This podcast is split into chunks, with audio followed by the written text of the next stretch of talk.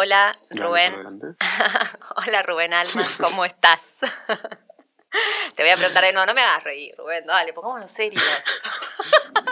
Hola, soy Gaby Genovese y esto es Power to the People, un podcast de RSK, la plataforma de contratos inteligentes asegurada por la red de Bitcoin. Mi misión es contarles cómo estamos contribuyendo desde RSK para construir un mundo más descentralizado en un futuro más libre y más justo, proveyendo a la nueva generación de innovadores en finanzas con las herramientas descentralizadas necesarias para crear un sistema financiero global, seguro y equitativo que permita a todos participar y prosperar. Y este podcast se trata de eso.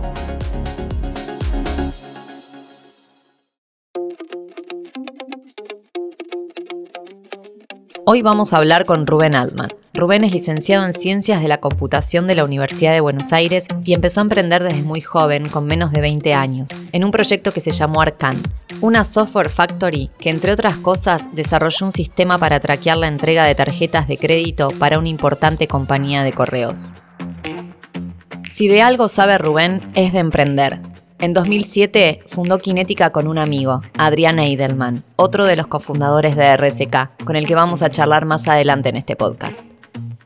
Kinética brindaba soluciones para mobile y web y trabajaron con gigantes como Dinero Mail y Clarín. Con Rubén vamos a hablar mucho de emprendedurismo y también de la revolución que significa blockchain y Bitcoin para las finanzas globales, pero más específicamente de América Latina, donde tenemos países con economías muy inestables y donde el acceso a algunos instrumentos financieros como los préstamos es casi inexistente o al menos muy difícil de conseguir. ¿Qué es lo que te motivó para ser emprendedor?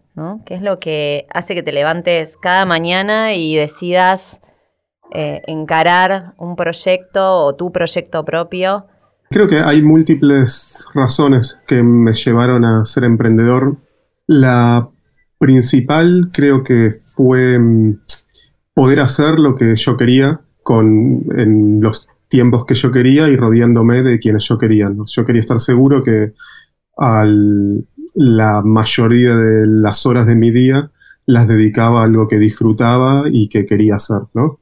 Eh, que quería hacer en el sentido más amplio, desde que sea, digamos, las tareas que hacía en lo cotidiano eran las tareas que, me interesaba hacer, hasta que el, fin último del trabajo que tenía era, era algo que iba con mis objetivos de vida, que iba más allá de simplemente ir de, de 9 a 18 a trabajar. Y por eso fue que arranqué los proyectos varios que tuve. Eh, en el último caso de, bueno, en RSK, eh, también lo arrancamos por estas mismas motivaciones que te digo, era un grupo de, fundadores, este, un equipo con el cual tenía muchas ganas de trabajar, una tecnología que me motivaba muchísimo para, para aprender y, un fin último que era trabajar en lo que era un sistema financiero más justo e inclusivo. Esa visión de la que hablas de construir un sistema inclusivo, eh, trabajar con nuevas tecnologías que, no sé, que generen un impacto, cambien el mundo, era algo que que estuvo desde el principio, desde la génesis, de cuando se empezaron a juntar, o es algo que se construyó después? La génesis de, y la visión de impacto social incluso viene de, antes de RSK, viene de haber entrado en el mundo blockchain y Bitcoin, que fue una tecnología que vimos como una tecnología fundacional para combatir ciertas injusticias que uno había experimentado de primera mano del sistema financiero actual. Yo siempre cuento en el, que en el año 2001 pasó en Argentina lo que se llamó el corralito, que fue bueno, uno de los tantos momentos de crisis en nuestro país, en donde el, el gobierno dispuso que los fondos que supuestamente uno tenía depositados en el banco, en dólares, en cuentas corrientes o en caja de ahorro, iban a ser convertidos a pesos, a una tasa arbitraria definida por el gobierno, y que además uno no iba a poder disponer libremente de, ese dinero. Eso fue como un shock en mi vida, ¿no? Yo tenía 19 años, era bastante idealista eh, y no me imaginaba que una autoridad central en la cual uno confiaba eh, bastante ciegamente en ese momento podía ser tan arbitraria y, definir eh, qué hacer y cambiar las reglas del juego tan abruptamente. con el correr de los años eh, fui viendo eso cada vez más seguido y entonces apareció Bitcoin en el 2009 como una, como una tecnología que justamente permitía combatir estas arbitrariedades. Entonces, eh, ya eso fue algo que, que, me enamoró de la tecnología. ¿Cómo llegaste al mundo Bitcoiner y cómo te acercaste a esa tecnología? En el 2014 empecé a dedicarle más tiempo y a ver más seriamente el tema. Eh, en ese momento trabajaba y había cofundado una empresa de desarrollo de software junto con Adrián Eidelman. Y para explorar posibilidades fuimos y nos reunimos con la gente de Coibanks, eh, que eran los cofundadores, Gabriel Kurman y Diego Gutiérrez Aldívar. Eh, de esa reunión hablamos, conocimos más de la, de la, tecnología y de lo que ellos hacían, pero la colaboración quedó por, por mucho tiempo en la nada. Unos meses después, nosotros seguimos explorando la tecnología porque nos interesaba y a principios del 2015, a través de, un conocido común de, Adrián Garelic, que es otro de los cofundadores de RSK, eh, conocimos a Sergio Lerner. Y con él empezamos a trabajar en, un, en otro proyecto blockchain, en un proyecto que llamaba Nimblecoin, que justamente apuntaba a tratar de agregar ciertas capacidades a, a Bitcoin. Eh, en realidad trataba de hacer otra blockchain para permitir más aplicaciones a la tecnología Bitcoin para que pudiera servir mejor para los objetivos de, inclusión financiera. Eh, avanzado ese trabajo, eh, justamente empezando a, explorar esta posibilidad de, usar esa tecnología para, mm, al servicio de, la inclusión financiera, fue que nos reencontramos con, con Gaby y Diego, eh, parte de, que en ese momento todavía estaban en Coibanks, empezamos a, explorar juntos las posibilidades y ahí concluimos que mm, cada uno, cada uno de los equipos veníamos trabajando en, esta idea de que en realidad Bitcoin era la piedra fundamental para el sistema financiero del futuro y que necesitábamos agregar lo que era la funcionalidad de contratos inteligentes para poder materializar eso. En el ecosistema cripto se habla de que esto es una revolución. ¿Lo ves así? ¿Por qué es tan revolucionario? Sí, yo creo que es una revolución y creo que hay muchos aspectos en cuanto a lo revolucionario. Por un lado, es totalmente revolucionario el hecho de emitir una moneda de manera descentralizada que no sea regulada por ningún Estado ni autoridad central. Creo que Bitcoin eh, consigue por primera vez la separación de, moneda y Estado. Eh, de una forma que si uno quizás intentaba imaginárselo 11 años atrás, no podía. E, era casi inimaginable pensar que, por un lado, que eso era posible. Y por otro, que eso era posible, todo originado a partir de un paper publicado por un autor anónimo que todavía nadie sabe quién es son cosas a las cuales nosotros en el mundo cripto ya estamos acostumbrados, pero mm, si uno se detiene a pensar, es, increíble que se haya logrado todo un sistema financiero que maneja billones de billones de dólares eh, o, millones de bitcoins eh, para, hablarlo en, para hablarlo en cripto y que, surgieron eso a partir de un paper. Por otro lado, me parece revolucionario el hecho de una tecnología que no dependa de, entidades centrales para validar transacciones, ¿no? de un sistema financiero que se base en una red totalmente descentralizada, en una red abierta en donde cualquiera puede sumarse, cualquiera puede validar lo que están pasando y donde básicamente todos validan las reglas del juego.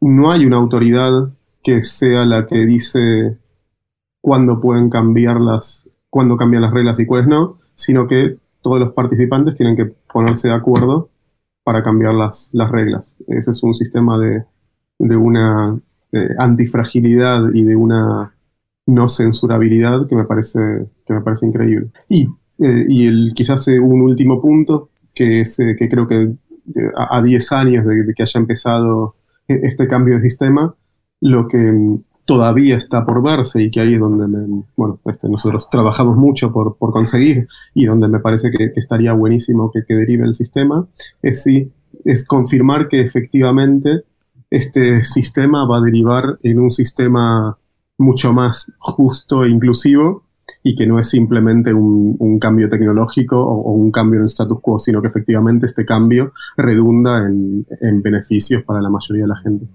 ¿Eso es lo que llamamos DeFi? ¿A lo que te referís? DeFi habla de un sistema financiero descentralizado en donde cualquiera puede participar y en donde no hay eh, autoridades que lo regulen y donde es mucho más fácil participar para, personas individuales. DeFi lo que permitiría es la creación de, y lo que permite en realidad, porque ya, ya es una realidad, es eh, toda la creación de una serie de, instrumentos financieros que existen en, el, en, la banca tradicional, pero eh, manejados por autoridades centrales, hecho de manera descentralizada, en donde cualquiera puede sumarse, participar y, y gobernar sobre cómo evolucionan esos instrumentos. Y ahí es donde yo te decía antes que me parece que el punto de inflexión actual es en ver si DeFi y todo el ecosistema en líneas generales redundan en que todos esos instrumentos vayan en el camino de, la, un sistema financiero más justo e inclusivo, en el camino de la inclusión financiera, eh, o simplemente sean un, cambio de, tecnología y hacer eh, las cosas similares a como se hacen actualmente, pero de manera descentralizada.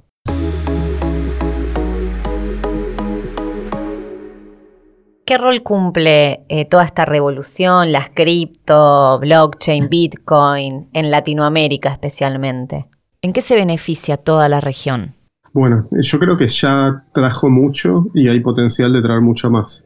Eh, hay países como Argentina, como Venezuela, en donde ya las ventajas que te comenté de cripto, de un sistema no regulado por autoridades centrales, de una política de emisión, em, de emisión conocida, de, transacciones no censurables que ya per se eh, traen una ventaja enorme con respecto a los sistemas actuales.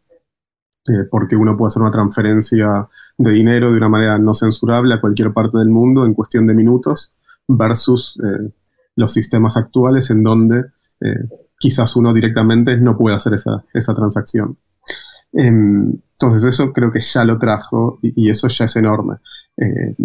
Mismo en el caso de Argentina, por ejemplo, bueno, Argentina, Venezuela y otras economías eh, disfuncionales, eh, en donde le da acceso al, consumidor, digamos, a la persona, a, otros, a otros activos a donde hoy no tiene acceso mediante otras vías. ¿Qué es lo que podía traer además en el futuro? Debería poder eh, traer acceso a otro tipo de instrumentos que hoy la banca tradicional tampoco provee. Por ejemplo, préstamos, créditos, em, situaciones en donde en algunos países este, directamente es este, inexistente, en otros es escaso, y en otros es un poco más común, pero también es de difícil acceso, eh, en donde las, em, hay instrumentos como préstamos o, créditos para el desarrollo de pymes en las cuales hoy son eh, de extremado difícil acceso. Ojalá que DeFi traiga acceso a esos instrumentos. Argentina es un país complejo para, emprender y de comprender, entre otras cosas, pero sin embargo nos ven desde afuera, desde Latinoamérica o desde, desde el mundo, con un gran capital emprendedor. ¿Cuáles crees que son esas características o esos desafíos que nos dan esa posición a nivel global? Creo que uno de los grandes desafíos, eh, si no el más grande de emprender desde Argentina, es que las condiciones macro cambian todo el tiempo. Que no hay un, plan, lamentablemente no hay un plan a nivel país que sea consecuente y que vos digas, bueno, en 20 años, al margen de la administración de, de turno, el país tiene esta visión y las legislaciones y las reglas del juego van siempre para este lado. Hay fluctuaciones constantes, digamos, cada cuatro años cuando cambia el presidente y, adentro, digamos, de esos cuatro años también, eh, dependiendo de, los aires de turno, quizás este, cambian las reglas también imprevistamente. Eso a los fines de, emprender, de armar una empresa o de armar una vida en general es eh, bastante malo, pero a la vez si aprendemos a convivir con esa incertidumbre y a, tratar de, armarnos para, sortearla y entender cómo, cómo estar en ese, en ese, contexto, creo que nos da herramientas súper potentes para adaptarnos a lo que es el mundo de un, de un startup tecnológico, que es eh, un mundo absolutamente cambiante, donde cambian las reglas, donde cambian nuestros competidores, donde todos los días hay descubrimientos nuevos a donde uno se tiene que ir adaptando. Entonces creo que esa situación nefasta para Argentina de alguna manera nos ayudó a formarnos como emprendedores en, ambientes cambiantes. Por otro lado, en Argentina algo que yo valoro mucho, eh, estoy ahí al margen de, la crítica eh, esta con respecto al contexto macro, una cosa que, tuvimos y que es la, educación pública de calidad y creo que eso a nivel tecnológico nos, eh, nos ha ayudado mucho, digamos, creo que la, el capital humano que tenemos todavía está muy bien educado, formado, y, bueno, y, la combinación de un capital eh, de, la combinación de gente bien educada, con conocimientos de base muy profundos, eh, con una necesidad también de emprender, muchas veces por un contexto económico o muchas veces por ganas de cambiar al mundo, la realidad, este, ya sea nacional o mundial. Eh, más una resiliencia al contexto y a los cambios y una capacidad de, leer el, contexto macro, me parece que, hicieron un, caldo de cultivo súper eh, positivo para emprendedores. RCK es una plataforma, digamos, de infraestructura y tiene como, como usuario a otros emprendedores. ¿Cómo ves el desarrollo del ecosistema? ¿Cómo se está construyendo esa experiencia? Eh, trabajar con emprendedores es siempre gratificante, por lo que me decías antes, ¿no? Porque muchos de los emprendedores que están en nuestro ecosistema, eh, que están en el ecosistema cripto en general, en el ecosistema RSK en particular, tienen como, como objetivo cambiar el mundo. Entonces, trabajar con emprendedores eh, que pretenden cambiar al mundo y construir un mundo mejor, es, por un lado es gratificante. Por el otro es desafiante, porque son emprendedores extremadamente inteligentes, con una capacidad y ética de trabajo eh, tremenda. Entonces, hay que estar a la altura para poder trabajar con, estos equipos de emprendedores que evalúan si trabajar con, con RCK, si trabaja, se evalúan la, tecnología, evalúan el, el, soporte, evalúan la evolución del ecosistema. Entonces, por un lado es extremadamente gratificante trabajar con estos proyectos, ver cómo se concretan y ver todo lo que generan. Y por el otro también es extremadamente desafiante porque al estar trabajando con emprendedores de, primer nivel, cuando hablamos de primer nivel estamos hablando de un primer nivel global, ¿no? O sea, acá más allá de estar en, eh, de estar hablando, quizás habías preguntado por eh, originalmente por Latinoamérica. Eh, estamos hablando de que RSK es un proyecto global y, en el mundo cripto, blockchain, bueno, el mundo de startups en general y, muy específicamente el mundo cripto, cuando mm, somos un globales, ¿no? O sea, RSK es un proyecto global, entonces hay que estar a la altura del estado de arte a nivel global. ¿Qué significa estar a la altura de las circunstancias acá? Se necesita mm, un producto de mucha calidad uno compite, digamos, en lo que es la, la calidad de la, del blockchain. Este, o sea, originalmente cuando empezó Bitcoin fue la primera blockchain, después surgió Ethereum, después surgimos eh, nosotros y algunas más. Hoy en día hay varias blockchains en el mercado y nosotros nos tenemos que asegurar que RCK es en cuanto en seguridad, escalabilidad, este, privacidad, es una blockchain a primer nivel global en todos los frentes. Por otro lado, eh, una blockchain sin ecosistema mm, sirve de poco, entonces eh, también tenemos que, tiene que ser una blockchain que tenga un ecosistema que compite a nivel global, que maneja, digamos, que, permite manejar y administrar valor como otras blockchains a nivel global. Y por otro lado también que, mm, que la red opera, digamos, y es tan segura o más tan o más segura que, que otras, ¿no? Este, y que resiste también los embates de nuevas blockchains que van surgiendo en el que van surgiendo con el tiempo y que todo el tiempo se mantiene actualizada y que sigue siendo la mejor opción para trabajar. Y a nivel de soluciones, ¿cuáles son los emprendimientos que pueden eh, participar sobre nuestra plataforma? RCK es una tecnología que ofrece un montón de posibilidades. Nosotros como emprendedores tenemos una serie de, ideas sobre cómo tendría que evolucionar el blockchain o cómo tendría que evolucionar el ecosistema, pero eh, en última instancia van a ser estos emprendedores novedosos y de primer nivel los que sepan desarrollar las soluciones que se necesitan sobre RCK. Y quizás esas soluciones no son necesariamente las que nos imaginábamos hoy en día. Si mm, la pregunta va a mí, así que te digo yo a nivel personal, qué es lo que creo que se va a ir desarrollando y qué es lo que creo que se necesita. Creo que mm, el mundo cripto va a seguir evolucionando, al menos en el corto y mediano plazo, en todo el ecosistema DeFi, en todas estas, eh, estas soluciones de finanzas descentralizadas, por lo cual todo lo que son soluciones de, base para DeFi, eh, ya sea wallets o lo que llama stablecoins, que son eh, monedas representando este, monedas representando monedas fiat, plataformas de préstamos, de créditos, de trading, todo eso va a ser lo que crezca el ecosistema en el, en el mediano plazo, la que, que crezca el valor creado, ¿no? En el ecosistema, que crezca el valor manejado por el ecosistema en el, en el mediano plazo. En principio, los últimos años, este, y en otros ecosistemas, así como el de RCK, estos productos se fueron desarrollando, trabajando mucho dentro de lo que es el, internamente el ecosistema cripto. Hay algunas cosas que son fundamentales para conseguir la adopción masiva de usuarios, como por ejemplo las billeteras, las wallets.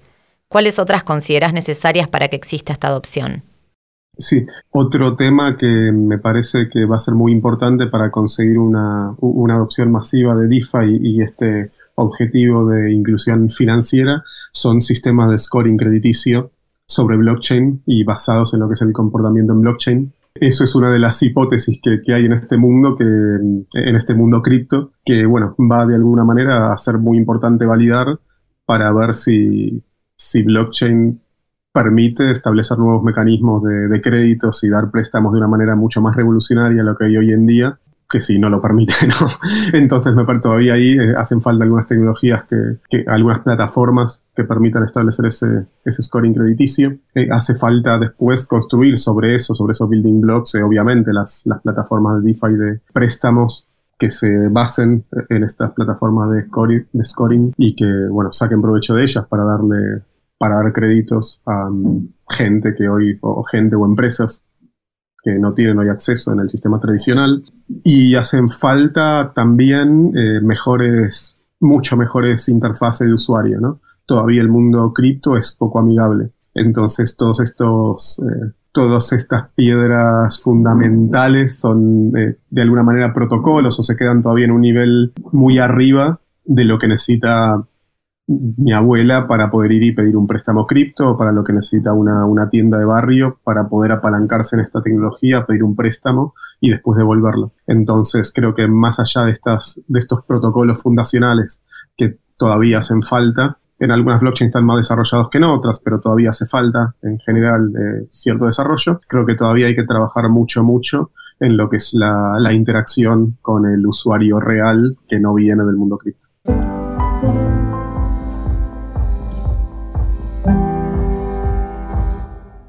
¿Y cómo ves el futuro del ecosistema de acá a cinco años? En cinco años me imagino un nuevo ciclo de adopción de lo que es el ecosistema cripto. Así como vivimos un ciclo fuerte hace unos cuatro años atrás, un ciclo fuerte de adopción de este año a partir de, la, bueno, a, partir de que empresas eh, listadas en distintas bolsas empezaron a tomar Bitcoin en serio a partir de que, bueno, este, hubo una emisión descontrolada de, moneda fiat, entonces empezaba a ver cripto como resguardo de valor. Creo que dentro de cuatro años, cuatro o cinco años se va a dar un, nuevo ciclo de adopción. Yo espero que este ciclo esté ya mm, liderado por la adopción masiva de lo que decíamos antes de la de Doña Rosa, del kiosco de la esquina, que empiece a usar cripto porque le conviene usar para operar el día a día o para acceder a ciertos servicios a los cuales les será muy complicado de acceder de otra manera. No sé si va a ser en cinco años, pero ojalá que esto sea acompañado porque en realidad toda esa gente no sabe ni siquiera que está usando cripto como fondo, sino simplemente sabe que está usando productos que les traen muchísimas ventajas con respecto a cómo trabajaban. Y bueno, esos productos da la casualidad de que están hechos con tecnología cripto. Eh, obviamente no, no da la casualidad, sino que se, se son empresas que explotan todas las ventajas que da cripto, pero que eh, son, no le dicen al usuario que son cripto. Porque creo que la, la próxima etapa de adopción, justamente, el, el tema de, qué tecnología se usa tiene que pasar a ser secundario con respecto a cuáles son las ventajas que esas tecnologías proveen. Llegamos al final de este episodio de Power to the People. Podés escucharnos en Spotify, Apple Podcast, Google Podcast, Deezer y en todas las apps de podcast. Para conocer más sobre este podcast, nuestro trabajo y las iniciativas de RSK para crear un mundo más justo, podés encontrarnos en Twitter como arroba rsksmart, en Telegram como RSK Comunidad Oficial en Español o en nuestro sitio web rsk.co.